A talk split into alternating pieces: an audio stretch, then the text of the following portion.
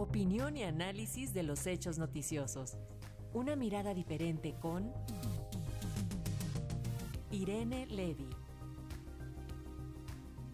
Y ya está la maestra Irene Levy, Alexia en la línea telefónica. Preparemos nuestro cafecito, pues hoy nos va a hablar de los datos biométricos de nueva cuenta. Quieren hacerse de esta información. ¿Es así, maestra? ¿Cómo estás? Bienvenida. Buen día. ¿Cómo, cómo estás, querido Paco? Alexia, pues sí, viernes y con cafecito. Esta noticia que no es muy buena, caray, otra vez están en este intento de recabar nuestros datos biométricos y lo grave no es que recaben los datos biométricos. Eh, ya mucha gente incluso me, me, dijo, bueno, pues es que ya varias instancias tienen nuestros biométricos, ¿no? El propio INE, eh, cuando sacamos el pasaporte, sí, pero el problema que ahora tenemos es que en la Cámara de Diputados se, se aprobó ya una ley eh, que ya pasó al Senado y ahí está pendiente de aprobación, eh, una ley que, digamos, el objetivo de esta ley es homologar, armonizar los registros civiles de toda la República Mexicana, que me parece muy bien porque cada entidad de la República, inclusive cada municipio y tal, tienen su propio eh, régimen y entonces es un, a veces es un problema este este tema de los del registro civil, incluso otros registros de la propiedad y de las personas morales, etcétera. El problema está en que dentro de esta este proyecto que ya como digo se aprobó en diputados se encuentra eh, la creación de una base de datos en la que se incluirán, entre otras cuestiones, nuestros datos biométricos. Esta base de datos estaría manejada ni más ni menos que por la Secretaría de Gobernación. El problema, y, y, subrayo, no es que el gobierno vaya a tener nuestros biométricos, sino la falta de controles y de límites en la propia ley lo que hace la ley es decir, simple y sencillamente la Secretaría de Gobernación establecerá los requisitos para el registro, entre ellos los datos biométricos, y eh, expedirá disposiciones secundarias en las cuales pues incluirá todos estos detalles de los datos biométricos, entre otras cuestiones.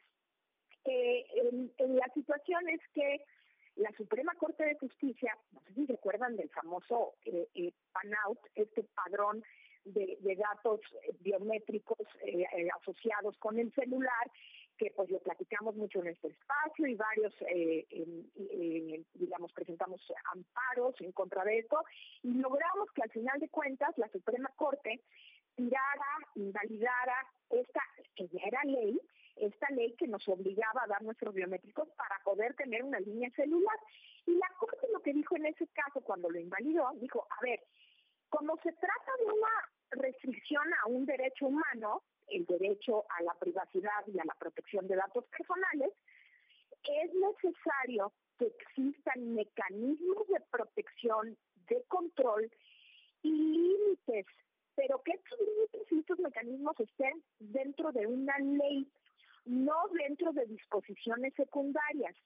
Y la ley en ese momento no los establecía y esta fue una de las razones por las cuales eliminó, invalidó la ley la Corte. También dijo que no era en ese entonces el Instituto Federal de Telecomunicaciones la autoridad eh, competente para manejar datos personales, sino que era el INAI.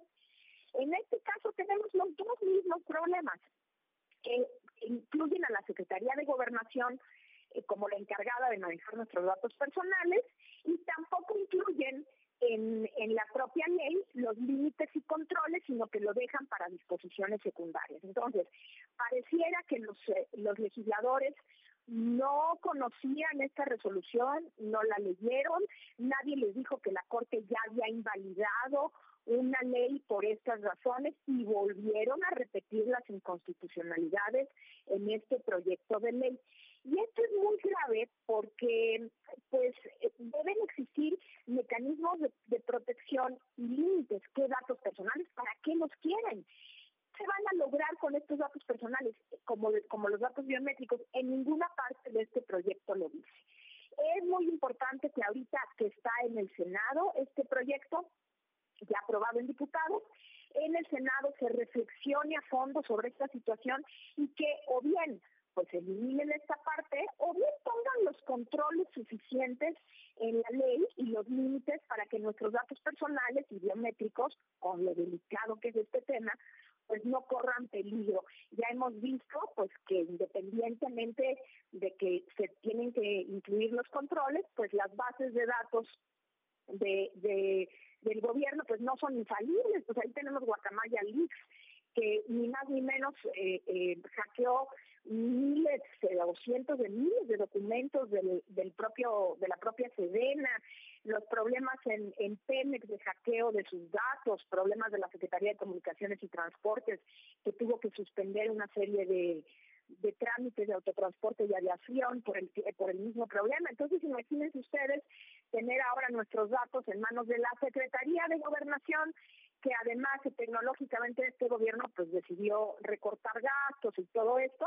Entonces, pues me parece de la mayor importancia ponerle un, un, límite a este tema y es el Senado ahora el encargado de hacerlo. Esperemos de verdad que en el Senado se reflexione, se haga un parlamento abierto, se incluyan voces expertas en este tema nuevamente eh, que se quiere controlar y que bueno pues eh, no no estén nuestros datos biométricos volando por ahí pues eh, este sería mi comentario por hoy y les deseo muy bonito fin de semana